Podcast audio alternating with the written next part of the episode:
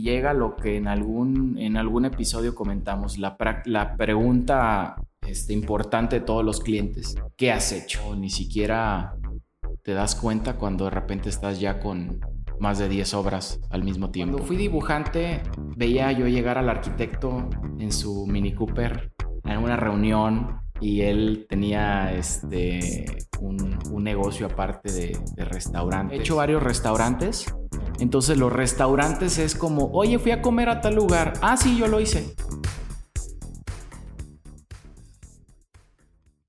Mm, me imagino que se deben preguntar mm, cómo iniciaron o quién son ellos o de dónde salen. Y pues de eso es el episodio de hoy. Eh, ¿Quién somos? ¿De dónde venimos? Y el invitado especial va a ser el más especial de todos los episodios, el arquitecto Octavio Bueno Silva. Hola Arqui, buenas tardes. Hola Arqui, ¿cómo estás? Súper, ¿y tú? Muy bien, muy contento de que me invites a nuestro podcast. me da gusto también que hoy seas el entrevistado. Yo creo que los que nos escuchan, pues se saben las historias o cómo es que nacieron otros arquitectos, pero se deben de preguntar, pues, ustedes quién son, dónde nacieron, dónde trabajan, qué es lo que hacen. Y de eso quiero que nos hables, aquí. ¿Cuál es tu proceso? Pero la primera pregunta es, ¿cómo iniciaste? Bueno, pues... Antes, ¿cómo iniciaste o cómo decidiste ser arquitecto? Híjole, esa es una historia un poquito complicada porque no tenía planeado ser arquitecto. En un inicio, primero quería ser psicólogo, luego y abrí mi empresa de eh, equipos de cómputo y quería ser ingeniero en sistemas. Y fui creciendo y luego quise ser administrador de empresas porque lo mío eran los negocios. Y después eh, le tenía mucho miedo a las matemáticas, tengo que confesarlo, y por eso no quería. Me encantaba la construcción porque estaba muy ligado a la construcción siempre, este, por mi familia, pero mm, vi los planes de estudio, me aventé y no me arrepiento de haber estudiado arquitectura. Yo creo que fue la mejor decisión que tomé y el proceso que llevé, el tiempo que hasta cierto punto perdí, em, me sirvió para, para tomar las cosas todavía más en serio y, y, poder avanzar un poco más rápido de lo que normalmente se avanza como profesionista. Quiero que les cuentes lo que a veces me compartes a mí, que, que siempre, siempre ha sido muy biznero. ¿Cómo, ¿Cómo te haces emprendedor? ¿Cómo nace eh, esta parte de ti de decir, yo quiero vender o yo, ¿cómo fusionas eso? ¿Cómo dices, yo soy emprendedor? Pues yo creo que, como lo hemos comentado en algunos otros, otros capítulos, episodios más bien, este, yo creo que el emprendimiento no te das cuenta, pero una parte que tengo desde pequeño, cuando estaba en la primaria, estaba de moda los caballeros del zodiaco. Y yo sacaba copias de los caballeros del zodiaco y se los vendía a mis amiguitos en 50 centavos. Este, yo estoy hablando que estaba en la primaria, tenía, no sé, ¿cuántos años hice en la primaria? ¿Ocho, siete? Entonces, eh, siempre me ha gustado vender. Este, recuerdo que tuve unos amigos que vendían cosas en el auditorio y vi que ahí había otra oportunidad de negocio y dejé toda mi casa sin cosas que ya no querían y me fui a vender al auditorio. Entonces, siempre me ha gustado el comercio. Para los que no ubiquen el término auditorio, Así es como un mercado sobre ruedas que se pone aquí en, en la ciudad todos los domingos, creo. Entonces fue una experiencia muy padre porque te das cuenta de cómo se mueve ese, ese ambiente también. Recuerdo que llegábamos a las 5 de la mañana a, a, armar un puesto y llegaba la gente como tipo rapiña a quitarte lo que había para revenderlo. Entonces te das cuenta que de un negocio había más negocios. Pero nosotros lo hacíamos por diversión y por pues, ganar algo de dinero, ¿no? Pero, pero bueno, siempre he sido muy biznero, ¿no? Desde chico. Ok, y después, ¿en qué momento dices, entras a la carrera? ¿Qué pasa? ¿Qué pasa en ese transcurso de la carrera? ¿Cómo vives tú la carrera de, de arquitectura? La viví, eh, la disfruté mucho, eso me queda muy claro, la disfruté mucho como estudiante. Quiero aclarar que no fui un estudiante de 9 y 10, fui un estudiante normal de 7, 8, de repente un 9, de repente un 10, en lo que más talento tiene uno. pero eh, siempre tuve muy claro que este, no quería trabajar para nadie. Entonces, en algún punto de, que salí de la carrera, mi sueño era trabajar en Cinépolis, porque acababa de crearse el corporativo de Cinépolis. Como tenía amigos que trabajaban ahí, pues mi sueño era, quiero trabajar en Cinépolis, porque yo lo veía como una super empresa. Gracias Cinépolis por no aceptarme, porque no, estaría donde estoy ahorita. Entonces, desde ahí dije, ok, esto lo tengo que hacer por, por mi cuenta. Y empecé como, yo creo como todos los arquitectos empezamos, ¿no? Con trabajándole a la tía, al tío, a los conocidos, con obras muy sencillas. Y desde ahí poco a poco fui abriéndome un poquito más de camino. Este, yo soy nacido de, en Apatzingán, Michoacán, y pues ahí fueron las primeras obras de conocidos y de amigos. Posteriormente ya no quería trabajar yo ahí y mi meta fue llegar a Morelia eh, y empecé a buscar obra aquí en Morelia. Y en este proceso de sales de la carrera, inicias tu vida profesional, ¿trabajaste para alguien? Solamente una vez como estudiante estuve trabajando como dibujante, pero saliendo de la carrera, afortunadamente, siempre tuve trabajo, sencillo, pero tenía trabajo. Entonces, los errores que cometí los cometí yo solito. Entonces ahí fue cuando obviamente te das cuenta que, en la escuela no te enseñan todo, todo por completo. Y te empecé con obras muy sencillas, pero realmente la experiencia te la vas tomando, ¿no? Y vas creciendo cada vez, obviamente tienes que ponerte metas cada vez más grandes para decir, bueno, ya no quiero hacer este, remodelaciones, ahora quiero hacer casas, ya no quiero hacer casas, quiero hacer edificios, ya no quiero hacer una sola, quiero tener 10 al mismo tiempo. Entonces, esa fue el, ese ha sido parte del proceso. Eso me gustaría que también les contaras, porque en alguna ocasión me contaste o me compartiste a mí que eh, decías así como, quiero tener tres obras al mismo tiempo y después ibas creciendo tus metas. Cuéntanos como esas sensaciones, más que el proceso, las sensaciones de, ok, ya tengo una, ya tengo tres y después. Yo creo que esa, esa sensación y ese proceso se da en el momento en el que haces la primera y, llega lo que en algún, en algún episodio comentamos, la, la pregunta este, importante de todos los clientes, ¿qué has hecho? Entonces no tienes nada que mostrar, no tienes nada que más que tus renders, más que tus planos, más que una que otra remodelación. Entonces ese proceso inicia cuando hago la primer casa que tengo para mostrar. Y de ahí, obviamente, ya empiezan a salir este, más construcciones. Obviamente, siempre he dicho, te tienes que mover, tienes que buscar, ofrecer tus servicios este, para que las personas te hagan esa pregunta y tú puedas decirles, mira, esto lo hice yo. Entonces de ahí viene una, otra y otra y otra y otra y otra. ¿Y qué sentiste cuando te viste con 10 obras al mismo tiempo? La verdad es que no, no, ni siquiera te das cuenta cuando de repente estás ya con más de 10 obras al mismo tiempo. Empiezas a, entender nuevas necesidades que tienes como, como jefe. De si manejabas un personal de cuatro, ahorita ya manejabas 30 personas, ¿no?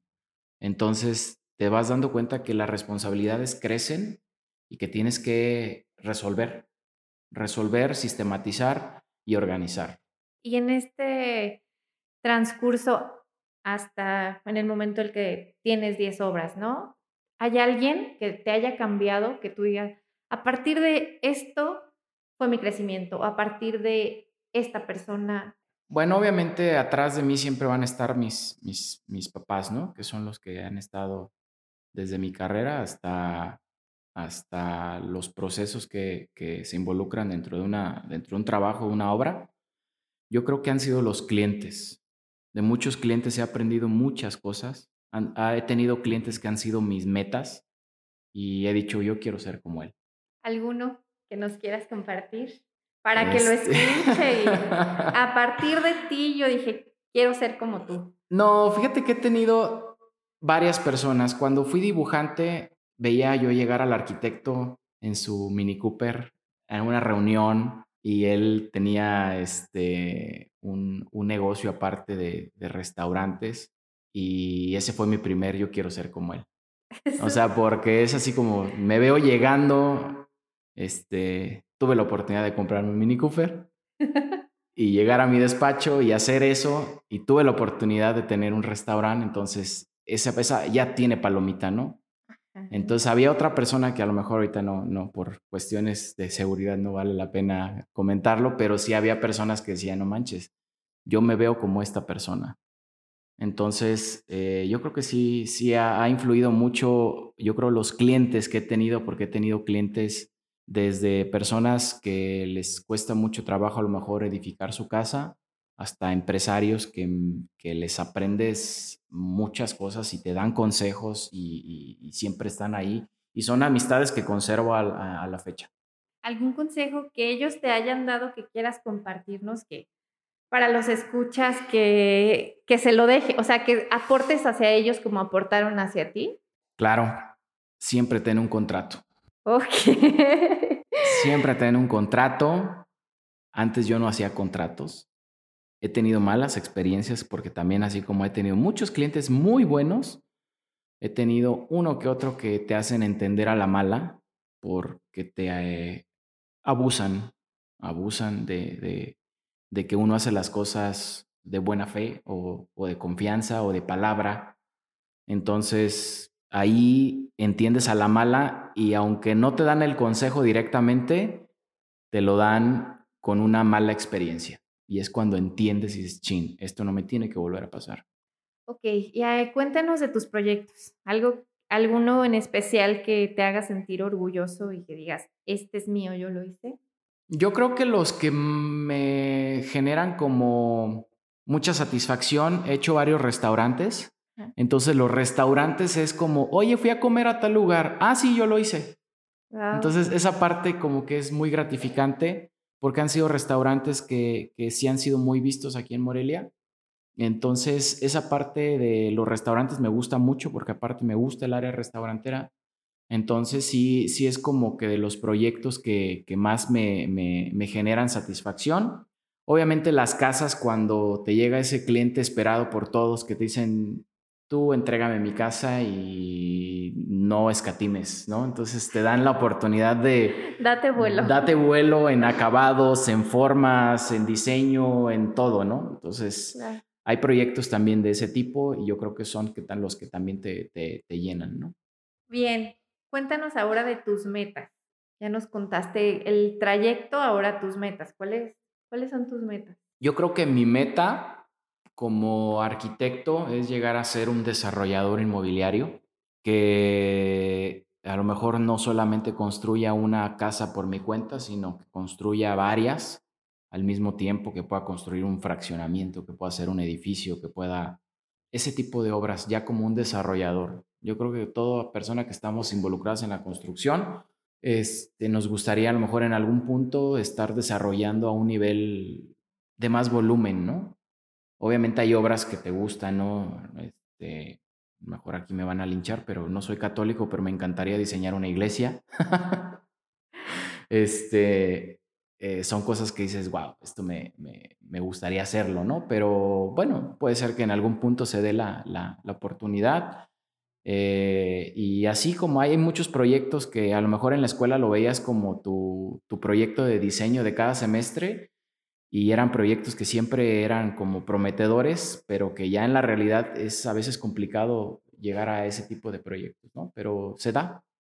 Y actualmente, cuéntanos de tu vida actualmente, ¿qué haces? Actualmente, pues bueno, arquitecto de profesión y emprendedor de vocación. Eh, pues me dedico obviamente a la construcción, manejamos un, un volumen de obra pues considerable, tenemos este, bastantes clientes. Tenemos muchos clientes que, les manejamos proyectos donde ellos quieren invertir, nosotros hacemos todo el proyecto y por medio de nuestra inmobiliaria hacemos, digamos que todo el círculo, ¿no? De te construyo, te la promuevo, te la vendo y seguimos trabajando. Eso ha funcionado mucho para el despacho pues bueno, en la parte profesional, en la parte personal, pues eh, soy papá, entonces tengo que dividir mi espacio, mi tiempo como papá, como arquitecto, eh, como responsable de personas que están a mi cargo, eh, atención al cliente, mm, pero y ahora con este proyecto pues de, de Vico, que también es como otro, como otro bebé que tiene dos años que nació, y es un proyecto de, de emprendimiento puro que quisimos hacer y que ahora mucha gente está involucrada y de la cual pues somos un equipo que cada vez va creciendo. Entonces también hay que atender este tipo de proyectos. Ahora con este podcast que, es otro espacio que estamos creando para, para escuchar, así como hoy me escuchan, eh, pretendemos escuchar y conocer las historias de más personas que estamos en este medio. Actualmente, ¿en quién te inspiras? Te voy a decir algo y a lo mejor va a sonar un poquito raro, pero no me considero fanático de nada. No me considero fanático de nada, ni me gusta seguir. O sea, obviamente sigues en redes sociales, sigues en Instagram, en este, Facebook, etcétera. Pero no me gusta como querer hacer lo que otra persona hace o inspirarme en otra persona. Porque creo que al menos en la arquitectura debes de, de, tener como, como tu, tu sello, ¿no? Entonces, alguna vez pensé en alguna frase donde, donde se decía que la arquitectura es como la moda, viene y va, lo importante es cuando haces una tendencia. Entonces, cuando tú creas una tendencia, los demás te van a copiar a ti. Wow. Entonces, si te inspiras en más personas, vas a querer hacer algo muy parecido o similar o con las mismas formas, etcétera. Que ya ahorita es complicado encontrar el hilo negro, ¿no? A lo mejor, pero todavía se sigue dando. Entonces, quiero que a lo mejor mi trabajo sea como, no, no, que no se parezca. A lo mejor sí tienes algunas influencias, ¿no? De, de algunos arquitectos porque lo ves, pero trato de que no sea, que no, no ser como tan influenciable en ese aspecto. ¿Algo que quieras contarnos? ¿Alguna historia épica dentro de, de este proceso de arquitecto que creas que, pueda, que puedas compartir con nosotros? Pues yo creo que ha sido el, el cómo, si me lo preguntaran cómo llegar o cuál es la meta, pues todavía no hay una meta como tal, ¿no? Pero yo creo que sí tienes que tener muy claro, al menos si estás estudiando arquitectura, vas a salir, vas a salir de la carrera. Yo creo que la primera pregunta es, ¿quieres ser emprendedor o quieres ser, espero que no se ofenda a nadie, Godín? Ok. Porque este, eso te da una pauta para tú tomar, ahora sí, como dicen, el toro por los cuernos y decir, lo voy a hacer. Porque si no, obviamente caes en un círculo donde entras en, una, en un conformismo, donde dices, ah, pues yo estoy a gusto, estoy bien, sí, soy arquitecto, sí, sí me gustaría construir, pero así estoy bien. Entonces, la zona de confort. Entonces, creo que eso ha sido para mí súper importante porque yo lo tuve como muy claro yo no quiero trabajar para nadie. Y hasta la fecha creo que, lo, he mantenido y espero siga así. Hacemos el trabajo para que siga siendo así.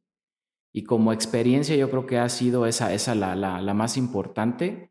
Obviamente eh, hacer bien tu trabajo, porque por más convicciones que tengas, si no eres medio bueno o bueno o muy bueno, pues obviamente también no vas a salir como de una, de, un, de una cierta etapa, ¿no?